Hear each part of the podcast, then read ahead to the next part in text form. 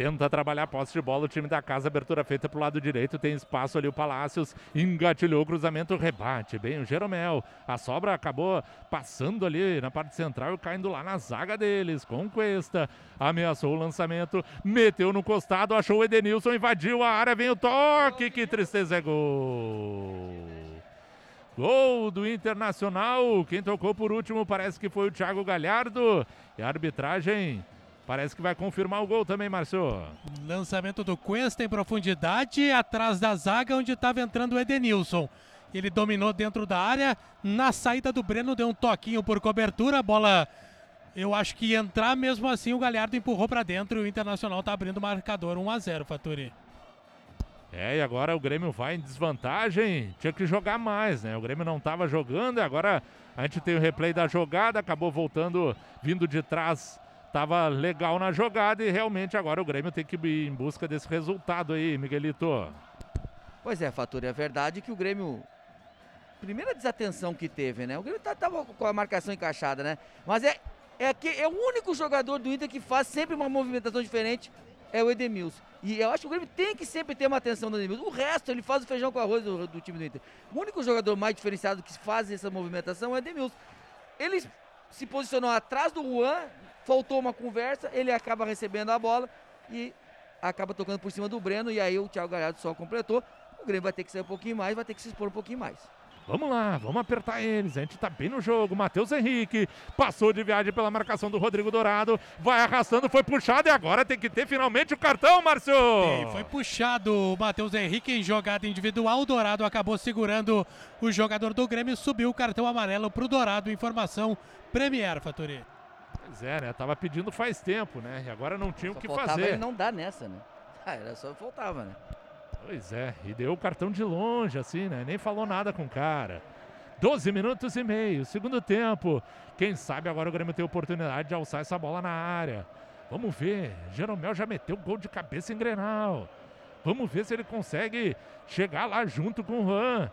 Junto com o Diego Souza, que também já meteu gol de cabeça em Grenal. Quem sabe agora 12 minutos e meio. Quem é que está posicionado na bola, Diogo Marcelo? Barbosa e Lucas Silva. É a oportunidade. A rapaziada deles fica toda dentro da área, marcando ali na linha da marca penal. Os jogadores do Grêmio vão entrar em velocidade.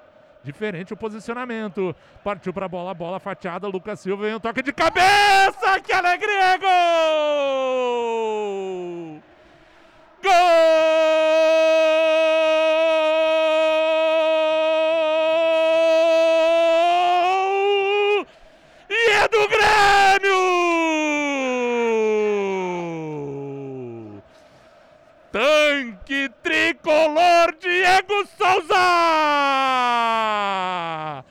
Pulou no segundo andar, meteu de cabeça no cantinho esquerdo!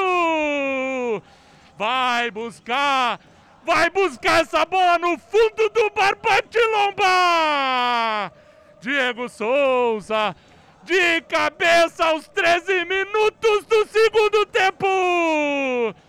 Faz alegria do planeta tricolor, Márcio Neves! Que golaço, Fatori! Gol de centroavante. Lucas Silva fez a cobrança de falta de perna direita do lado esquerdo. No segundo pau, olha, subiu lá no alto Diego Souza.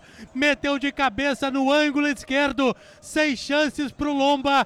Gol de centroavante, gol de artilheiro, gol de quem sabe. Era questão de tempo o empate do Grêmio. E chegou, Faturi. Vamos pra virada. 1 um a 1 um no Beira Rio. O Grêmio estava em cima, estava merecendo e conseguiu esse empate. O matador, o matador Diego Souza não perdoa, Miguelito. É verdade, o Faturi. O Grêmio já era melhor, né? Eu falei, era questão de tempo o empate. Pelo que o Grêmio estava jogando, né? Daquele estilo que a gente gosta de ver o Grêmio jogar, era questão de tempo que o Inter não ia segurar. O detalhe, o, o Faturi, o que chama atenção, será que o Inter não via, não vê os vídeos do, do, do, do Diego Souza, não? Como é que você deixa o melhor cabeceador do Grêmio ganhar distância para correr? Ganhar impulsão Exatamente, e velocidade. É, é incrível. Ficaram todos na linha da pequena área. E o, e o, o tanque veio atropelando da linha da, da, da, da grande linha. Eu, eu, não consegui entender isso aí. Que erro primário que o Inter fez agora. Bom para nós que continue fazendo isso. Vem agora ali a equipe do Grêmio, acabou dando um toque errado e o Grêmio mandou essa bola lateral. Rodrigo Dourado esticou essa bola na dividida, acabou dando certo pro Grêmio, retomou o Matheus Henrique, tentou dar o drible, respingou essa bola, caiu pro Darlan, abertura no bico da grande área. Léo Pereira meteu o cruzamento, Ricardinho de cabeça! Gol!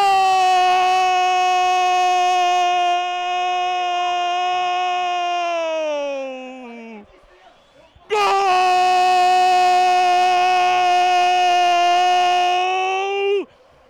E é do Grêmio!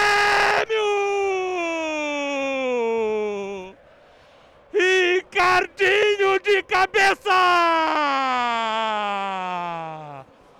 Chegada do Grêmio, cruzamento do Léo Pereira na medida! De cabeça, o garoto Ricardinho tem estrela! Mandou essa bola no canto direito do Lomba! Busca! Busca de novo essa bola no fundo do barbante, Lomba! É o Grêmio! É o Grêmio com o Ricardinho aos 43 minutos e meio do segundo tempo! Faz alegria do planeta tricolor, Márcio Neves! E que alegria, Faturi! De virada é muito mais gostoso a gurizada do Grêmio. O futuro que já é presente. Cruzamento do Léo Pereira da direita. O Ricardinho subiu como o Diego Souza. Meteu a cabeça no canto do Lomba, que está procurando a bola até agora. O Tonton avisou. Grêmio 2 a 1 na frente, Faturi. As figuras dos centroavantes vão decidindo esse clássico Grenal pro Grêmio, Miguelito!